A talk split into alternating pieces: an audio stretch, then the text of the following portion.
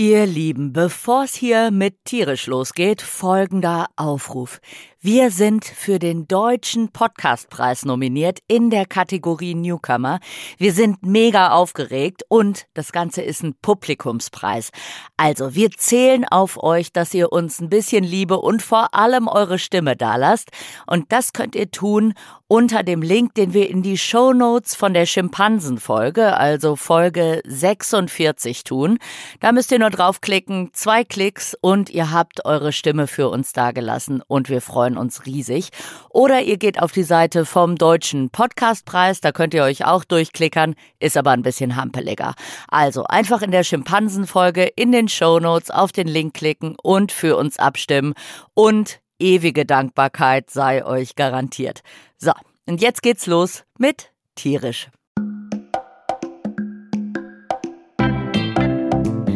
Heute wird es mal verwirrend, insofern, als dass ich die Expertin bin, obwohl wir uns auf dem südamerikanischen Kontinent befinden werden. Das stimmt. Und ich bin sehr gespannt, ob ich vielleicht sogar ein bisschen Schokolade abgreife. Es geht nämlich heute darum, dass Frauke ja nicht nur Biodiversitätsexpertin ist, sondern auch Schokolade anpflanzt, herstellt. Wir werden es herausfinden. Ganz genau. Tierisch, der Podcast mit Frauke Fischer und Lydia Möcklinghoff, präsentiert von Weltwach.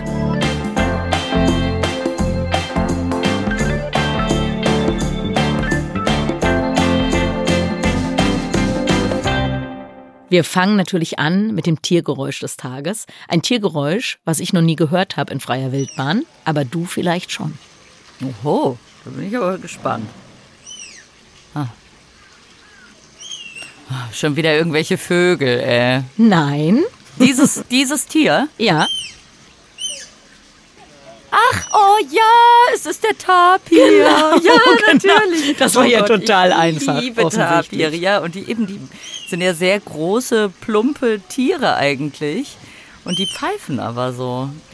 Und zwar durch die Nase offensichtlich. Ja. Das Geräusch habe ich nämlich von einem kurzen Film und da konnte man sehen, dass der Tapir lustig durch die Nase pfeift. Genau, der zieht dann immer so den Rüssel so kurz so hoch, so kräuselt so sein kleines Näschen und dann macht er das. Und ich finde das so niedlich und es hat aber auch immer so was ein bisschen melancholisches, finde ich. Und Tapire haben wir natürlich auch bei mir in Brasilien und die gehören zu meinen Lieblingstieren, weil die sind so süß. Allerdings sind die auch echt ein bisschen nervig um die Häuser rum, weil also die beißen halt alles kaputt. Ich hatte einen, der lief hinter meinem Forscherhaus lang, irgendwann nachts. Also ich hatte so eine Betonumgrenzung ums Haus rum und ich lag im Bett und hörte auf einmal, wie jemand auf diese Betonumgrenzung trat und sich da so lang schlich und es war halt super unheimlich, weil ich schlief alleine in diesem Haus. Hab halt gedacht, wer kommt denn jetzt an mein Fenster geschlichen?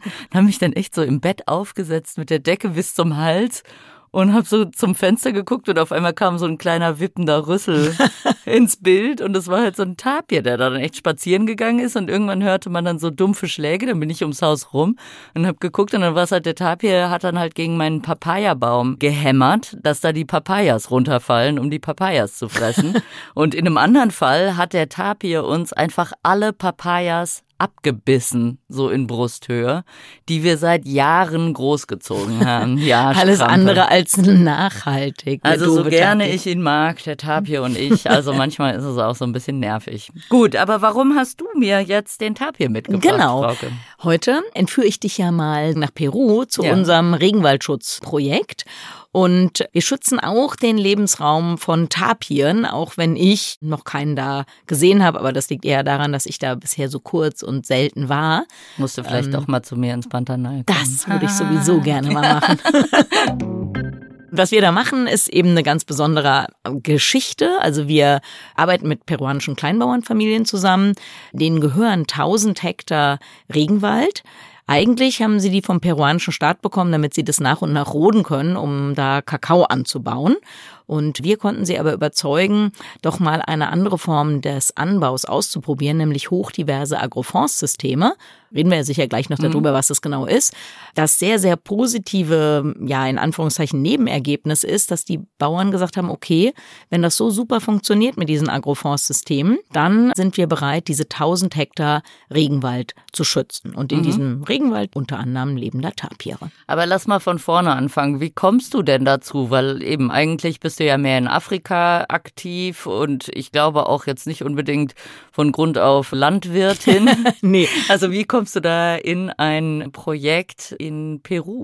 Die Geschichte beginnt in der Uni in Würzburg. Ich habe meine Stelle da ja schon lange reduziert und habe aber ein Büro mit zwei Schreibtischen und eines Tages wurde mir da der Arno, mein jetziger Kollege, zugeteilt. Der besetzte den zweiten Schreibtisch, um seine Doktorarbeit über Kakao in Indonesien fertig zu schreiben. Und wir sind immer ins Gespräch gekommen und dann habe ich so nach und nach mitbekommen, der Arno arbeitet in einem gemeinnützigen Projekt in Peru mit Kleinbauern vor Ort. Und sein gemeinnütziger Verein, Frederik Hilfe für Peru, der unterstützt die Bauern inzwischen seit über 20 Jahren mit Bildungsprojekten, Gesundheitsprojekten, unterstützt die Schulen, regenerative Energienutzung, also wirklich das ganze Programm und auch beim ökologischen Landbau, also die Bauern davon zu überzeugen, dass es besser ist, Kakao in hochdiversen Agrofondssystemen anzubauen als in Monokulturen. Und der Verein vom Arno, der hat da dann, das war so, glaube ich, 2013 oder so, auch die Bio- und Fairtrade-Zertifizierung von diesem Kakao bezahlt. Und dann dachten alle, wow, jetzt ist super für die Bauern. Die können jetzt den Kakao zu einem sehr hohen Preis verkaufen. Das wird alles total toll für die.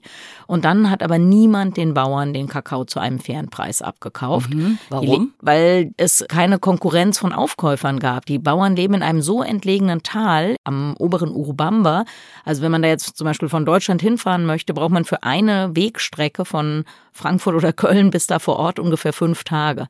Und es gab also nur einen einzigen Aufkäufer und der hat zu den Bauern gesagt, ja, ich bestimme hier die Preise, ihr habt, es gibt ja eh keinen anderen, entweder gebt ihr mir das für den Preis wie immer, das ist nämlich Weltmarktpreis minus 40 Prozent oder ja, ihr habt halt Pech mit eurem Kakao, dann könnt ihr den ja wegschmeißen oder so. Und in dieser Situation habe ich den Arno kennengelernt. Jetzt hatte ich ja vorher schon ein Unternehmen gegründet, unsere kleine Unternehmensberatung mit dem Fokus auf Biodiversität. Und für mich war das jetzt nicht so ganz fremd, eine weitere Firma zu gründen. Mhm. Und dann habe ich zum Arno gesagt, hier komm, es darf doch nicht scheitern, lass uns doch eine Firma gründen. Wir kaufen den Kakao von den Kleinbauern zu sehr, sehr hohen Preisen und dann kümmern wir uns darum, den weiter zu vermarkten. Der Verein, wie gesagt, der ist ja gemeinnützig und durfte das deshalb nicht machen. Mhm. Und deswegen haben wir gesagt, komm, wir gründen eine Firma. Wir wollen, dass die Bauern für den Regenwaldschutz, für die Tatsache, dass da keine Kinder arbeiten, dass alle Kinder in die Schule gehen, dass da faire Löhne bezahlt werden, dass da so ein hochqualitativer Kakao angebaut wird. Dafür wollen wir die entlohnen. Und das machen wir am besten, indem wir sie unterstützen bei der Weiterverarbeitung und dem Verkauf von dem Kakao. Lass uns da mal hinreisen, wo das ist. Also ich war selbst auch schon in Peru, auch im Urubamba-Tal bei Machu Picchu. Also mhm. da ist man dann von Cusco mhm. aus im Hochland nach Aguascalientes mit dem Zug gefahren und dann war man da in Machu Picchu. Das ging relativ schnell. Also scheint es noch ein bisschen ja, tiefer in den Anden zu sein. Allerdings. Also wenn man in Deutschland beginnt, dann muss man ja erstmal sagen, Frankfurt-Lima sind ungefähr 12.000 Kilometer. Also erstmal fliegt man einen halben Tag sozusagen dahin. Mhm. Dann würde man einen weiteren Inlandsflug machen von Lima nach Cusco. Und dann hat man schon mal dreieinhalbtausend Höhenmeter ungefähr hinter sich gebracht. Lima liegt eben an der Küste. Cusco auf fast dreieinhalbtausend Meter. Das ist schon mal sehr anstrengend. Ja, das war tatsächlich sehr lustig. Als ich da war mit meinem Vater, wurde uns am Anfang schon gesagt, so ja, wenn ihr jetzt in Cusco ankommt, langsam machen wegen der Höhe, erstmal nicht Fett essen, kein Alkohol und so. Da bin ich mit meinem Vater in ein Restaurant und ich habe eine Lasagne gegessen und ein Bier getrunken und mein Vater hat so eine Höhensuppe gegessen und so einen Coca-Tee, der eben gegen die Höhenkrankheit helfen soll, getrunken. Ja, und der lag dann natürlich mit der Nase bewusstlos in der Suppe drin. Und dann riefen nur die Frauen in dem Restaurant riefen alle nur Alkohol, Alkohol, wo ich meinte, nee, nee, der hat keinen Alkohol getrunken. Aber die holten dann tatsächlich so ein Fläschchen Alkohol, damit er dran schnuppert. Und dann ist er wirklich, also wie, ich wusste gar nicht, dass das funktioniert, wie im Film wieder aufgewacht. Okay. Nun ja, genau. soweit aus dem Nähkästchen, ja. aber eben genau. ist anstrengend. Und genau. du hast diese Reise also auch schon selbst gemacht. Genau, also mein Kollege fährt da seit über 20 Jahren jedes Jahr hin und ich war da bisher zweimal mit. Und also genau wie du es beschrieben hast, man soll nicht schwer essen, man soll kein Alkohol trinken, man soll sich nicht anstrengen, man kann sich auch gar nicht anstrengen. Wenn da diese Tür vom Flugzeug aufgeht, dann hat man ja erstmal natürlich noch diese normale Luftzusammensetzung in der Kabine. Und wenn man raustritt, also es wird einem unter Umständen schwindlig und man merkt sofort, boah, man, man kommt irgendwie überhaupt nicht mehr voran. Also man kommt sich uralt vor. Man denkt, man muss super steil bergauf, auch wenn es irgendwie ebenerdig ist. Naja, und dann bleiben wir normalerweise ein oder zwei Nächte in Cusco, weil wir da auch zum Beispiel haben wir auf unseren Schokoladen und unseren anderen Produkten sehr viele Zeichnungen mhm. von Tieren, deren Lebensraum wir da schützen und der Künstler, der das für uns zeichnet, der lebt zum Beispiel in Cusco. Also das könnte ich ja mir jetzt natürlich angucken, wie schön eure Tafeln Schokoladen aussehen und ich bin fest davon ausgegangen, dass wir hier jetzt schön während dieser Folge so ein bisschen Schokolade essen können. Nix da. Hätten Nix wir machen können. Nee, die Frau Dr. Fischer brütet ja auf ihren Tafeln Schokolade. Ich habe keine einzige Schokolade mitbekommen. Nee, das stimmt nicht. Du hattest ja letztes Mal ja, ganz viel Schokolade. ja natürlich schon aufgegessen. Das konnte ich nicht ahnen. Und heute Morgen war es in Frankfurt schon so heiß, als ich mich aufgemacht habe, dass ich gedacht habe, oh nee, nachher geht die Schokolade kaputt. Alles nur Ausflüchte. Naja, gut. Genau. Also ihr seid ein paar Tage in Cusco. Genau, also wir, so ein, zwei Nächte bleiben wir in Cusco und dann geht es weiter. Dann muss man aber nochmal extra hoch, denn dann muss man die Anden überqueren und der Pass, über den wir dann fahren, entweder mit einem Bus oder mit so einem Pkw, der ist so ja bei 4200, 4400 Meter ungefähr. Und äh, genau, natürlich machen wir da gerne ein Foto. Wir steigen aus, Anne und ich, an der Höhenangabe vom Pass. Da wird's schon immer lustig, weil wenn wir dann vom Auto dahin laufen, dann klappen wir schon so fast zusammen. Und um uns rum sind dann immer kleine Jungs, die Fußball spielen. die wohnen also normalerweise auf dieser Höhe und haben damit kein Problem. Naja, und dann geht es halt am Osthang der Anden runter. Und das ist die Zeit der Reisekaugummis. Denn der Aufstieg von Cusco über die Anden sind sehr, sehr enge Serpentinen, richtige Haarnadelkurven. Mhm. Und bergab geht es aber eher so in so äh, weiten Schwüngen, was Oh. vor allen Dingen, wenn man das in so einem gageligen Bus macht, also wirklich äh, sehr, sehr belastend ist. Und dann, ja, fahren wir runter bis so, mm, ja, ich glaube, das sind dann so 1200, 1500 Meter Kiabamba. Das ist dann die Stadt, in der wir mit Kaffeebauern zusammenarbeiten, deren Kaffee auch in solchen Agroforstsystemen auf 1800 Meter Höhe und höher angebaut wird. Da bleiben wir dann normalerweise auch nochmal mindestens eine Nacht. Und dann geht es endlich zu den Kakaobauern, also nochmal fünf, sechs, sieben Stunden in einem äh, ja dann hoffentlich geländegängigen Fahrzeug, weil irgendwann natürlich auch die asphaltierten Straßen aufhören und man über so Pisten fährt. Und wie sieht es da landschaftlich aus? Also ist da, du hast eben gesagt, die Bauern wurden von der Regierung im Prinzip bezahlt zum Abholzen. Ist da viel Abholzung oder steht da noch viel Wald? Ja und nein, also da ist viel Abholzung.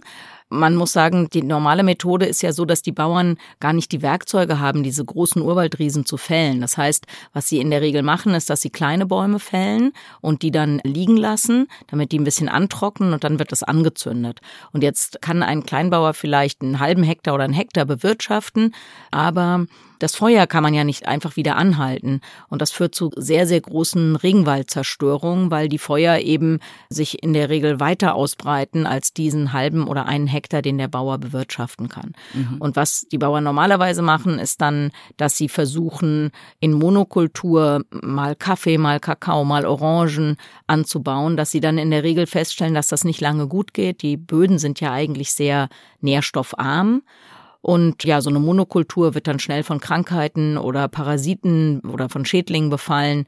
Und dann verlassen sie diese Flächen und zünden das nächste an. Und so sehen weite Teile dieser Region auch aus. Also wenn man sich das auf Google Earth anguckt oder so, dann sieht es leider aus wie ein Schweizer Käse.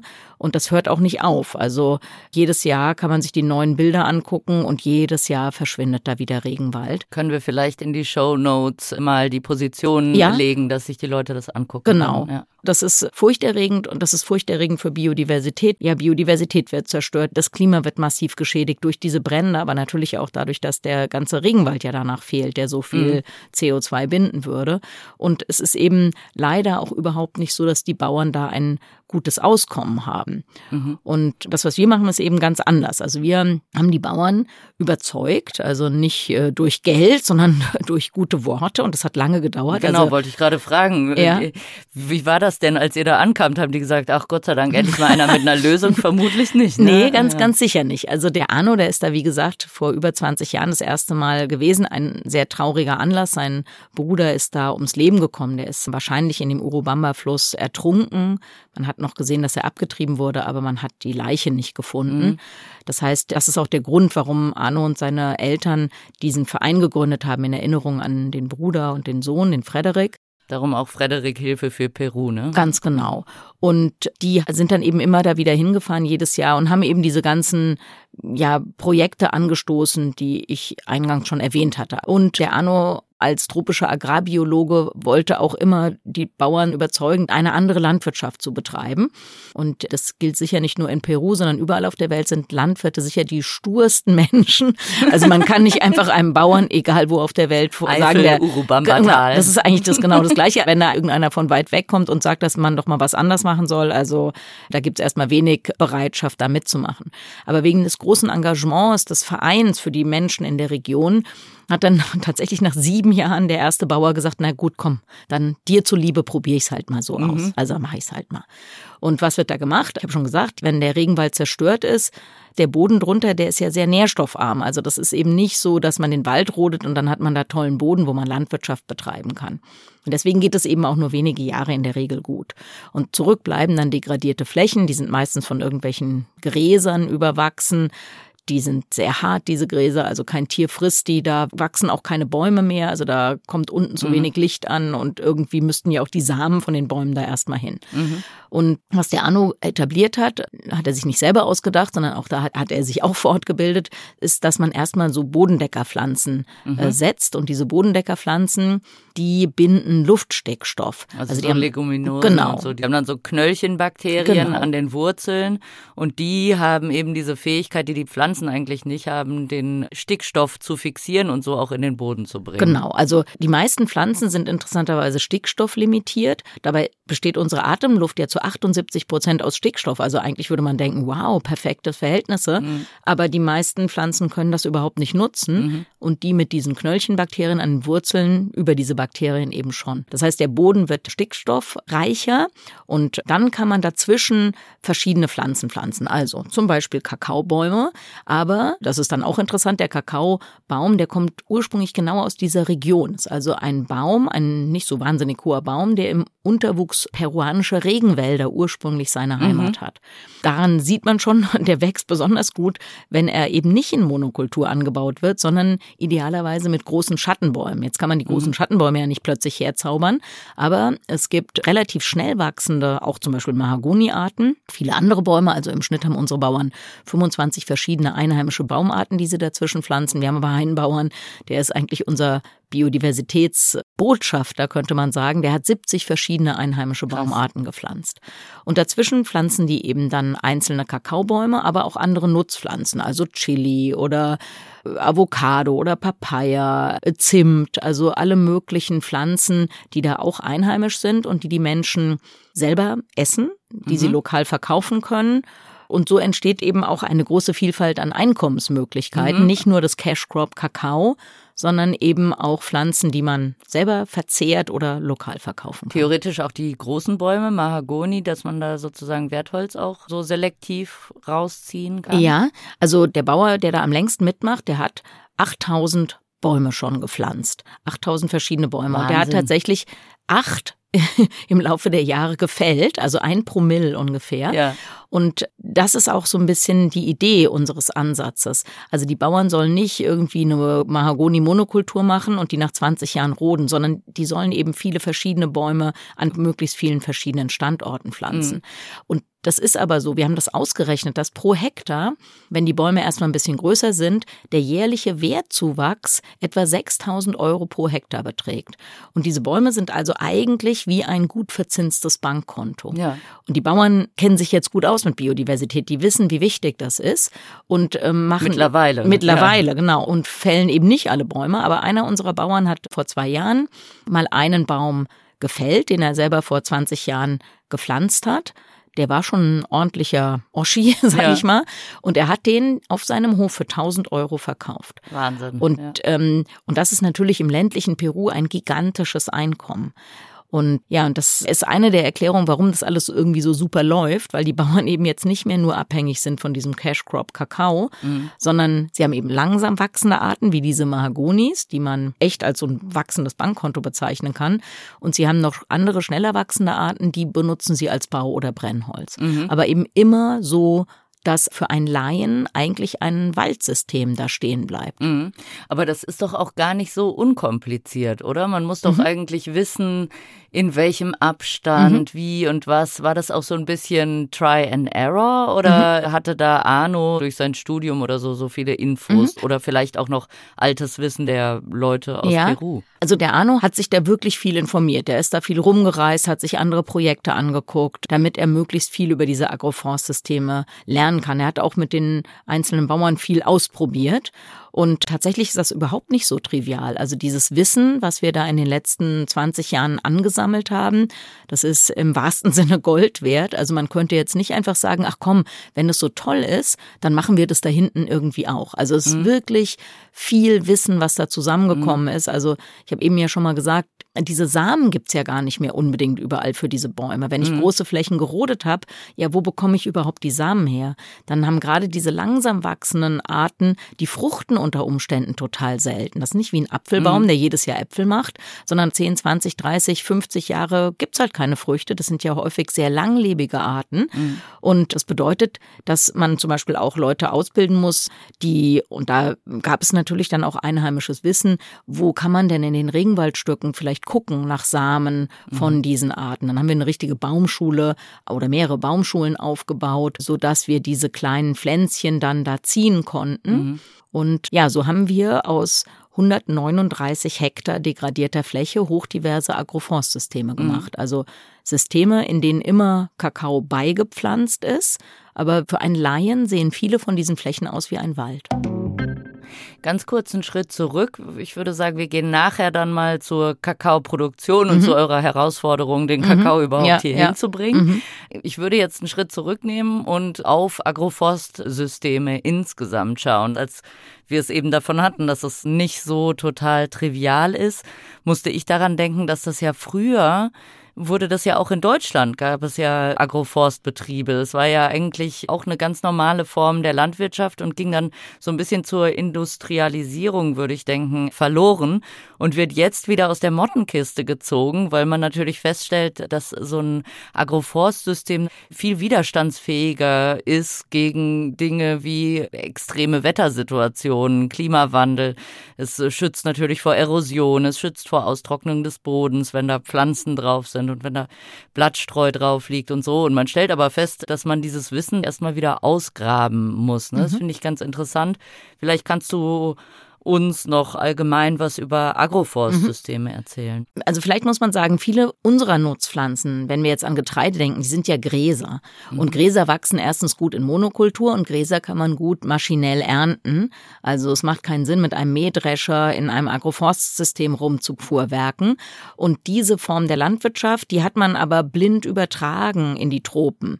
Und in den Tropen ist es völliger Quatsch, Kaffee oder Kakao oder Avocados oder Papaya Papaya in Monokultur anzubauen oder Bananen, das sind ja alles Pflanzen, die sowieso von Hand geerntet werden. Und die Monokulturen in diesen ja empfindlichen tropischen Systemen mit diesen mageren Böden, die führen nur dazu, dass diese Systeme sehr schnell unproduktiv werden, mhm. dass es super schnell Krankheiten gibt, dass es super schnell super viele Schädlinge. Mhm. Inwiefern sind die Böden in den Tropen anders? Also es gibt ja nicht diese dicke Humusschicht. Ganz genau. So. Also wenn man sich Ökosysteme weltweit anguckt, dann kann man sagen, terrestrische, also Landökosysteme, dass überall auf der Welt mehr Kohlenstoff im Boden gebunden ist als in der Vegetation, die da mhm. drüber steht. Deswegen können wir in Deutschland oder konnten wir riesige Waldflächen roden und dann Landwirtschaft darauf betreiben. Es gibt nur zwei Ökosysteme auf der Welt, wo das umgekehrt ist. Und das ist das Amazonasbecken und das Kongo Kongo-Becken. Da gibt's auch einzelne Torfbereiche, wo es anders mhm. ist, aber im Großen und Ganzen kann man sagen, der meiste Kohlenstoff ist in der Vegetation da drüben. Mhm. Und das war natürlich ein Riesenirrtum, der übrigens auch noch bis in die 1970er Jahre bestand. Also ich kann mich erinnern, dass ich in der Schule in der siebten Klasse 1977 zum ersten Mal von der Zerstörung des Amazonas gehört habe. Und einer der Treiber war damals, dass tatsächlich Volkswagen, also der Autokonzern, riesige Flächen gerodet hat, in der Hoffnung, darauf Rinder halten zu können. Weil man mhm. damals eben noch gedacht hat, ja, wenn da so viele Bäume, so riesige Bäume stehen, dann muss der Boden darunter ja wahnsinnig fruchtbar mhm. sein. Also muss das ja eigentlich landwirtschaftliches Paradise sein. Aber so ist es eben genau nicht. Genau, Und das ja. bedeutet, dass, ja, du hast gesagt, da gibt es keine Humusschicht. Das mhm. liegt unter anderem daran, ja, wie die Rahmenbedingungen sind. Es gibt keine Jahreszeiten. Es ist nie kalt und dunkel und trocken. Also mhm. da wird bei uns quasi die Humusbildung angeregt. In solchen Situation. In den Tropen ist immer feucht, es ist immer warm, es gibt immer super viel Licht, also Tageslänge ist immer gleich. Und das bedeutet, dass jedes Blatt, was darunter fällt, sofort zersetzt genau, und umgebaut wird. sind viel genau, schneller. Ne? Genau. Ja. Und es gibt keine zeitliche Unterbrechung, sage ich mal. Und diese zeitliche Unterbrechung im Winter zum Beispiel mhm. bei uns, die führt eben zu Humusbildung und das gibt's da mhm. in diesen Regionen nicht. Genau. Und das äh, führt eben dazu, wie du eben gesagt hast, dass diese Monokulturen eigentlich überhaupt nicht gut funktionieren in den Tropen. Mhm. Ich fand es total eindrücklich. Du hast irgendwann mal gesagt, dass du in Afrika jetzt zuletzt, also vor ein paar mhm. Jahren mal in so einer Kakaomonokultur ja. äh, warst und dass die Erträge ganz andere waren. Genau. Also ich habe ja eingangs gesagt, dass der Kakao tatsächlich ursprünglich aus Peru kommt, also aus dieser Region im Urubamba. Der meiste Kakao heute, der wächst aber in Westafrika, in Ghana und der Elfenbeinküste, also in dem Land, Elfenbeinküste, wo ich ja sehr, sehr lange gearbeitet habe. Und ungefähr 70 Prozent des Kakaos, den wir weltweit verzehren, der kommt aus diesen beiden Ländern. Mhm. Man muss sich wirklich vor Augen führen, das sind ganz kleine Länder. Ne? Ja, also die Elfenbeinküste ist ungefähr so groß wie Deutschland ja. und genau, Ghana sogar noch ein bisschen kleiner. Ja. Und da werden diese Pflanzen in Monokultur angebaut. Und ich war vor ein paar Jahren in Ghana, um Kleinbauern beim biodiversitätsfreundlichen Anbau von Kakao zu beraten oder zumindest mal mit ihnen darüber zu sprechen. Und diese Bauern, die haben mich da auf ihre Flächen mitgenommen, Monokulturen, wo es größtenteils eben auch Pestizideinsatz etc. gab, um diese Krankheiten und Schädlinge da im Zaum zu halten. Und die Bauern haben gesagt, sie haben pro Hektar ungefähr 250 Kilogramm Kakao, den sie ernten. Unsere Bauern ernten ungefähr das Doppelte. Das gibt auch Hochertragsmonokulturen, muss man dazu sagen, eben auch nur über wenige Jahre. Aber wenn man ordentlich Dünger da drauf haut und so, mhm. dann kann man so ein paar Jahre lang da höhere Erträge erzielen. Aber dauerhaft schlägt ein Agroforstsystem für Kakao jede andere Anbauform oder jede Monokultur. Mhm. Und der Grund, der ist, könnte man sagen, steht auf unserem Buchtitel. Also wir haben ja. Ah ja, genau. deswegen schielst du hier rüber. Ja, ich habe es nämlich auch mal zur Ansicht. Ja. Wir machen ja einen Audiopodcast, deswegen ist immer gut, Exemplare zur Ansicht zu haben. Ich halte es jetzt, in die Kamera, Hörer ins Mikrofon. und Hörerinnen, äh, stellt euch vor, ich halte ein Buch ins Mikrofon. genau. Und das, das heißt, was hat die Mücke je für uns getan? Und Frauke hat das mit Hilke Oberhansberg geschrieben. Genau. Also in dem Buch erklären wir grundsätzlich, warum Biodiversität wichtig ist, in welchen Lebensbereichen Biodiversität uns allen Dienstleistungen erbringt. Aber die kürzeste Antwort auf diese Frage ist, ohne Mücke keine Schokolade. Denn tatsächlich gibt es nur zwei Bartmückenarten, die die Hauptbestäuber von Kakao sind. Und das erklärt unter anderem auch, warum Monokulturen weniger ertragreich sind. Denn diese Mücken sind echt winzig, die können nicht besonders weit fliegen.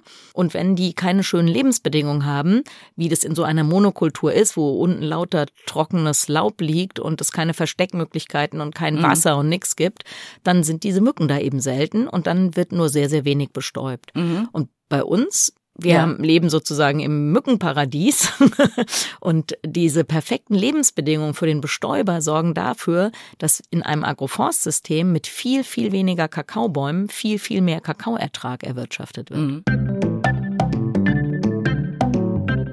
Ich musste gerade so ein bisschen an Paranussbäume denken, als du das mit den Mücken gesagt hast, weil Paranussbäume werden ja zu einem sehr großen Teil, wenn nicht zu 100 Prozent von Euglossinen, von so Prachtbienen mhm. bestäubt, die eben auch gar keine offenen Landstriche überqueren. Also das sind waldlebende Insekten und was die Leute oft machen, im Amazonas habe ich auch schon vor Ort gesehen, die holzen ab für ihre Landwirtschaft, lassen aber die Paranussbäume stehen, weil Paranüsse lukrativ sind. Die kann man sammeln, die kann man verkaufen und so. Und Ähm, dazu muss man vielleicht auch noch sagen, dass die häufig geschützt sind. Das ist auch in Brasilien Ja. so. Also das heißt, man darf den Wald drumherum schön kaputt machen, aber den Paranussbaum muss man sogar stehen lassen. Genau, was aber am Ende gar nicht wirklich was bringt, weil so ein Paranussbaum dann im Prinzip nicht mehr bestäubt wird. Also Mhm. ist dann unbefruchtet und äh, liefert deswegen auch sehr viel weniger bis gar keine Ja. Früchte mehr. Ne? Und die Bäume ja fallen auch in der. Regel äh, irgendwann früher oder später um. Also ein Paranussbaum steht am liebsten im Wald. Äh, Wir haben ja noch zwei andere Güter neben dem Kakao. Wir haben Kaffee, habe ich schon gesagt, aus dem Hochland und wir haben tatsächlich auch Paranüsse Mhm. aus dem Amazonas Tieflandregenwald in Peru. Und so ein, also der Paranussbaum ist ein Superbaum. Also ist ja Mhm. einer der Überständer im Amazonas bis 65 Meter hoch. Und ein Paranussbaum kann 1000 Jahre alt werden. Und dann, was wir auch da festgestellt haben, ist, die Leute haben häufig über schon sehr lange, vielleicht Jahrhunderte, junge Paranussbäume gefällt, weil die sehr gutes Holz haben und alte Paranussbäume stehen lassen wegen der Nüsse. Und jetzt gibt es fast keine Naturverjüngung mehr. Und das fällt einem vielleicht erst nach sehr, sehr langen Zeiträumen auf, weil die Bäume eben so lange leben. Und wir investieren in unserem Paranussprojekt auch in Baumschulen, wo kleine Paranussbäume nachgezogen werden. Das ist eine totale Wissenschaft für sich. Also wir haben einen Herrn, der beschäftigt sich quasi Zeit seines Lebens mit der Paranuss und wie man die zum Keimen bringt und wie man den auspflanzt. Die Paranuss braucht außerdem auch noch Agutis, ne? Ja. Mhm. Also kleine Nagetiere. Also so eine Paranuss fällt ja runter. Also ehrlich gesagt, als ich im Regenwald unterwegs war, wir hatten auch so ein Paranussprojekt da in der Gegend, wo ich früher gearbeitet habe, in Nordbrasilien. Und wenn man unter so einem Paranussbaum rumrennt, ich hatte immer Angst, irgendwann erschlagen zu werden. Und weil, das zu Recht. Ja, weil diese Nüsse, die sehen so ein bisschen aus wie Kokosnüsse und die aufzukriegen ist wirklich schwierig und das kann genau ein Tier und das ist das Agouti. Das heißt, es braucht dann auch noch, um überhaupt, wenn der Baum Früchte geliefert hat, um dann die Samen in den Boden zu bringen, muss dann Agouti vorbeikommen und diese Schale aufknacken. Tatsächlich hat das Agouti genau passend die Zähne. Ne? Es hat oben so, Ja. ein, so ein weicheres Loch und das Agouti Ja. kann mit den Zähnen genau in dieses Loch Ja, rein. das stimmt. Also es gibt zwei Tierarten, das Agouti und den Mensch. Also das sind die Ja, einzigen, die genau. das aufmachen können. Und was ich auch super interessant finde, ist, dass in unserer Paranussbaumschule wenn man die Arbeitszeit und alles rechnet, bis der Baum, also dann ist der vielleicht 30 Zentimeter hoch, wenn man den auspflanzt, dann hat der einen Wert von 15 Euro.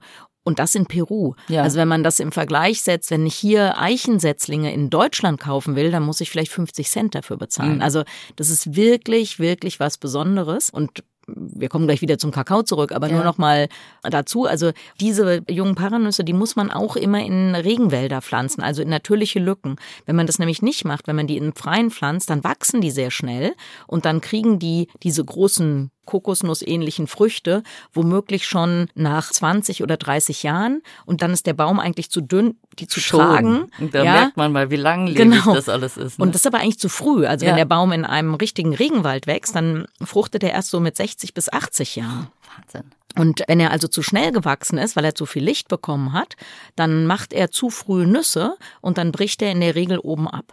Also das heißt, er Mhm. So muss schwer sind. genau, er muss in einem Regenwaldstück wachsen, nicht einfach irgendwo auf Ja. der grünen Wiese, sage ich mal. Zurück zum Kakao. Genau, wir Ja. wollten jetzt noch darüber sprechen, wie ihr denn dann am Ende den Kakao von den Bäumen bis hierhin bringt. Genau, also das ist wirklich, wirklich eine lange Reise. Also wenn man als Mensch fährt, braucht man fünf Tage. Wenn man als Kakaobohnen. Kakao fährt, Kakaobohne fährt, braucht man sogar noch viel länger, weil man erstens von Cusco nach Lima nicht fliegt, sondern mit einem Laster fährt. Und dann muss er ja mit dem Schiff fahren von Callao, also dem Hafen in Lima, bis nach Hamburg oder Bremerhaven.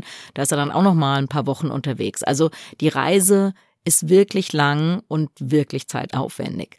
Ja, und wie kommt es aber überhaupt zu dieser Kakaobohne? Also die Kakaobohne ist ja der Samen des Kakaobaums, also der Kakaobaum. Wir erhalten auch noch eine ganz, ganz alte Kakaosorte, Chuncho heißt die. Der hat so orange-gelbe Früchte und da drin sind eben diese Kakaobohnen und zwar umgeben von einem weißen und sehr, sehr wohlschmeckenden Fruchtfleisch. Mhm. Schmeckt nicht nach Schokolade oder so, aber super süß und super lecker. Im Pantanal haben wir auch ein paar Kakaobäume. Das ist dann quasi wie so Bonbons, kann man ja. die lutschen. Ne? Man pult die dann raus genau. aus dem Fleisch und tut die in den Mund und mhm. dann kann man dieses weiße Fleisch wie so ein Bonbon lutschen. Genau. Und in diesem weißen Fruchtfleisch geschieht die Fermentation. Also bei uns ist es so, wir machen einen Plan, jeder Bauer sagt, wann er ernten kann. Die helfen sich dann teilweise auch gegenseitig. Es wird ja, wie gesagt, von Hand geerntet. Mhm. Noch in dem Agroforstsystem wird mit der Machete diese Schote aufgeschlagen und dann eben die Samen, also die Bohnen mit dem Fruchtfleisch in Säcke gepackt. Das muss alles sehr gut abgestimmt sein. Dann kommt so ein Motocagero, so ein kleines Lastenmotorrad mhm. und holt den Kakao ab bei den Bauern, sodass der nicht sich damit weiter belasten muss. Und dann wird es in unsere zentrale Fermentations Produktionsanlage gefahren. Das sind so große Holzkisten und da kommt dieser nasse Kakao rein. Das wird dann abgedeckt mit Bananenblättern oder mit Jutesäcken und dann fermentiert er da so zwei, drei Tage. Das muss alles, äh, also wir haben da einen Fermentationsmeister, da wird die Temperatur kontrolliert. Das ist alle eine super Wissenschaft, denn wenn man da was falsch macht, schmeckt Verrottet die, der, oder? Dann schmeckt nee, die Schokolade schmeckt später auch nicht ah, gut. Ah, okay. Mhm. Also darauf verwenden wir schon viel Sorgfalt und bei dieser Fermentation, das ist ein mikrobieller Abbau auch dieses Fruchtfleischs, da stirbt der Keimling ab. Also das heißt, wenn man jetzt Kakaobohnen kauft, dann braucht man sich nicht die Mühe machen, die in einen Blumentopf zu stecken. Da wächst leider nichts mhm. mehr. Das muss man vor der Fermentation machen. Mhm. Genau, dann fermentiert es und dann wird es nochmal umgewälzt, damit das alles überall gleich gut fermentiert. Und dann kommt es auf so große Drahttische und zwar bei uns unter einem Glasdach, also oder unter einem Foliendach, mhm. sodass da auch keine Tiere drauf koten können oder irgend sowas. Und da wird es dann getrocknet. Und wenn diese Kakaobohnen so auf ja sechs Prozent Restfeuchte ungefähr runtergetrocknet sind, dann kommen sie in Säcke und in diesem Zustand werden sie dann nach Europa transportiert, in unserem Fall in die Schweiz wo eine der besten Schokoladenmanufakturen aus unserem Kakao Jahrgangslagen und sortenreine Schokolade macht, also eine totale Superspezialität die man jetzt natürlich in diesem Moment gerne verkosten genau. würde, aber nein. www.perupuro.de, sage ich nur. Genau, der Werbeblock. Wir genau. legen es auf jeden Fall auch noch ja. in die Show Notes. Und, Und sie ist wirklich lecker, ja. muss man mal sagen. Also sagen nicht nur wir, wir haben drei Sorten, 52 Prozent dunkle Vollmilch, 70 Prozent dunkle Schokolade und 85 Prozent. Und alle Schokoladen sind mehrfach international ausgezeichnet von Kakaosommeliers, von Spitzenköchen, weil sie eben so einen hervorragenden Geschmack haben. Aber das muss doch ein riesen Aufriss gewesen sein, überhaupt mal von null diese ganze Transportsache, die Fermentierung und so weiter. Mhm. Also ihr seid ja eigentlich beide jetzt keine Schokoladenhändler. Das muss doch echt ein Riesending ja. gewesen sein. Also wir haben uns da echt so super eingearbeitet. Unsere kleine Firma gibt's jetzt seit acht Jahren und wir haben auch echt viel Lehrgeld bezahlt. Also wir haben wirklich uns da in alles eingearbeitet. Wir hatten niemand, der uns da ausgebildet hätte oder so. Aber wir sind da akribisch dran geblieben wie gesagt, sind mehrfach ausgezeichnet worden. Die Schokoladen für ihren hervorragenden Geschmack. Wir selber als Firma sind ausgezeichnet worden für den besonderen Biodiversitätsschutz, den wir betreiben. Wir waren nominiert für den Deutschen Nachhaltigkeitspreis. Wir haben den Deutschen Award für Nachhaltigkeitsprojekte gewonnen. Also wir machen offensichtlich viel richtig. Mhm. Eine Sache will ich noch kurz erklären, weil sich das manche Leute vielleicht fragen. Warum machen wir die Schokolade nicht in Peru? Damit da vielleicht noch mehr von der Wertschöpfungskette bleibt. Genau. Das Problem ist, dass die Schokolade dann in einem gekühlten Container nach Europa müsste. Und sie ist, wie gesagt, mehrere Wochen auf dem Schiff unterwegs. Das wäre eine gigantische CO2-Emission. Ah, okay. Und es würde ja immer die Gefahr geben, wenn da einmal irgendwas schief geht, wenn die Schokolade einmal zu warm wird, ist alles kaputt. Ja. Und das ist ein Riesenrisiko. Und deswegen lassen wir die Schokolade in der Schweiz machen.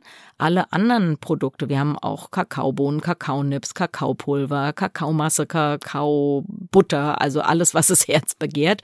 Und das lassen wir alles in Peru machen. Jetzt zum Vergleich zu anderen Fairtrade-Schokoladen? Mhm. Ich meine, da gibt es ein Riesenangebot. Was ist da mhm. der Unterschied? Der Unterschied liegt erstmal in dem, was wir mit den Kleinbauern machen. Also die meisten Menschen werden denken, wenn ich höre, eine Schokolade ist Fairtrade zertifiziert, dann würden die meisten Leute glauben, dass der Bauer viel, viel mehr als den Weltmarktpreis bezahlt bekommt. Und so ist es leider nicht. Der Weltmarktpreis ist ein Free-on-Board-Preis. Das heißt, der wird gezahlt am Exporthafen. Und der Fairtrade-Preis ist ein Preis, den der Bauer auf seinem Hof bezahlt bekommt. Da wird aber dann quasi der Transport zum Hafen abgezogen. Mhm. Also im Moment ist der Weltmarktpreis für Kakao so ungefähr bei 2200 Dollar die Tonne. Das wechselt jeden Tag, also mhm. es äh, gibt eine richtige Börse. Vorletztes Jahr, die letzten Fairtrade-Preise, die ich gesehen habe, waren für Ghana 1360 Dollar die Tonne und für die Elfenbeinküste 1420, also wesentlich unter dem Weltmarktpreis. Mhm. Jetzt fragt man sich ja, was ist denn daran fair? Fair ist mhm. daran, dass der Bauer weiß, welchen Betrag er bekommt. Das gibt keine bösen Überraschungen für ihn. Mhm. Und was ist der Unterschied zu uns? Wir zahlen über 4.700 Dollar die Tonne am Hoftor und wir finanzieren die Ernte sogar vor, damit die Bauern keine Kredite aufnehmen müssen. Also wir handeln direkt mit den Kleinbauern. Es gibt keinen Zwischenhändler. Wir zahlen super hohe Preise und geben kostenlos Kredit. Und im Hinblick auf Bio ist der Unterschied, dass Bio leider nichts mit Biodiversitätsschutz zu tun hat. Mhm. Also das heißt, man könnte rein theoretisch einen Regenwald roden, dann eine Monokultur Kakao da draufsetzen und die Bio zertifizieren lassen. Also was ist Bio heißt also je nach Zertifizierung kein Kunstdünger, keine mhm. Pestizide, aber eben nicht Biodiversitätsschutz in der Regel. Und das machen wir eben ganz, ganz anders. Also wir können mit Fug und Recht sagen, dass unsere Schokolade nicht nur klimapositiv, sondern biodiversitätspositiv ist. Die Flächen, auf denen wir arbeiten, auf denen gab es vorher weniger Tier- und Pflanzenarten, als es die gibt, seit wir darauf arbeiten. Und das gibt es sonst nicht im Schokoladengeschäft. Zum Abschluss fragt man sich ja, Warum machen es nicht alle so? Mhm. Auf der einen Seite fragt man also sich jetzt das. allgemein auch Agroforstbetriebe, ja. das klingt halt alles so super. Genau, aber es ist, wie du ja auch schon mal zwischendurch gesagt hast, es ist eben nicht so trivial. Ich kann nicht einem Kleinbauern irgendwo in den Tropen sagen, mach doch mal Agroforst. Der muss wissen, wo kriege ich die Samen her, welche Bäume kann ich wie pflanzen, wie mache ich das mit den Bodendeckerpflanzen, in welchem Abstand pflanze ich meine Nutzpflanzen, welche Nutzpflanzen vertragen sich, welche vertragen sich mhm. nicht. In diese Ausbildung müsste man unbedingt investieren investieren. Mhm. Also sei es von der Entwicklungszusammenarbeit oder auch von großen Konzernen, die diese Rohstoffe nutzen. Weil selbst in Deutschland ist es ja ein Riesenthema. Ja, ne? ich glaube, das dass wir, genau, ein Problem ist sicher auch so ein bisschen, ja, wir haben es doch schon immer so gemacht. Also in den Tropen hat man einfach ja lange Zeit Regenwälder für wertlos gehalten und gedacht, naja, ist doch egal, wenn diese Fläche ausgelaugt ist, dann rode ich halt das nächste Stück Regenwald. Ja. Das ist ja sowieso totes Kapital, sag ja, ich mal. Ja. Und bei uns natürlich auch. Also wir hatten ja lange in Mitteleuropa kein Problem mit Dürre Dürren oder ja mit zu großer Verdunstung oder irgend sowas. Das haben wir jetzt erst in den letzten Jahren und das bedeutet, dass wir auch ja profitieren würden, die Grundwasserspiegel, die Biodiversität, der Klimaschutz, wenn wir Agroforstsysteme machen würden. Das habe ich schon gesagt, das kann man nicht so machen wie in den Tropen. Also man kann jetzt ja nicht sein Weizen zwischen Bäume pflanzen.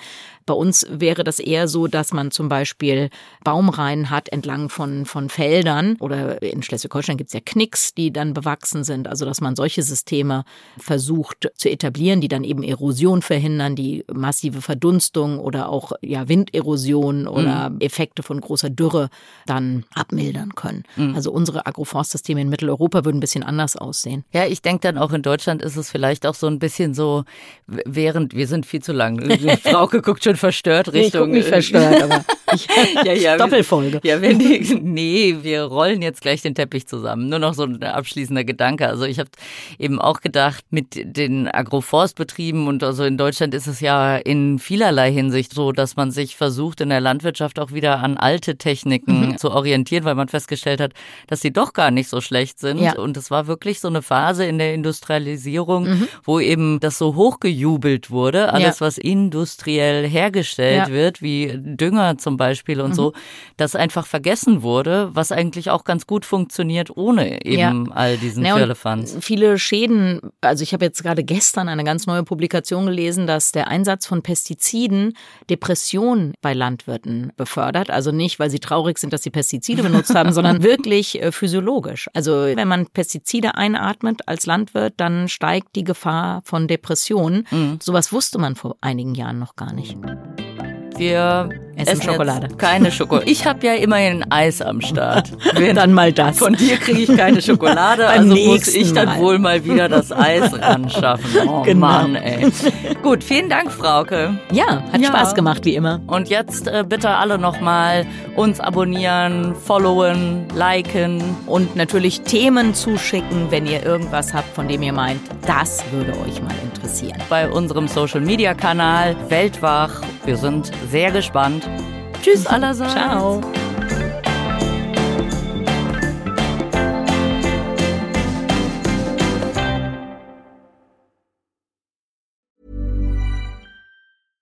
Imagine the softest sheets you've ever felt. Now imagine them getting even softer over time. That's what you'll feel with Bowl and Branch's organic cotton sheets. In a recent customer survey, 96% replied that Bowl and Branch sheets get softer with every wash. Start getting your best night's sleep in these sheets that get softer and softer for years to come. Try their sheets with a 30-night guarantee. Plus, get 15% off your first order at bowlandbranch.com. Code BUTTERY. Exclusions apply. See site for details.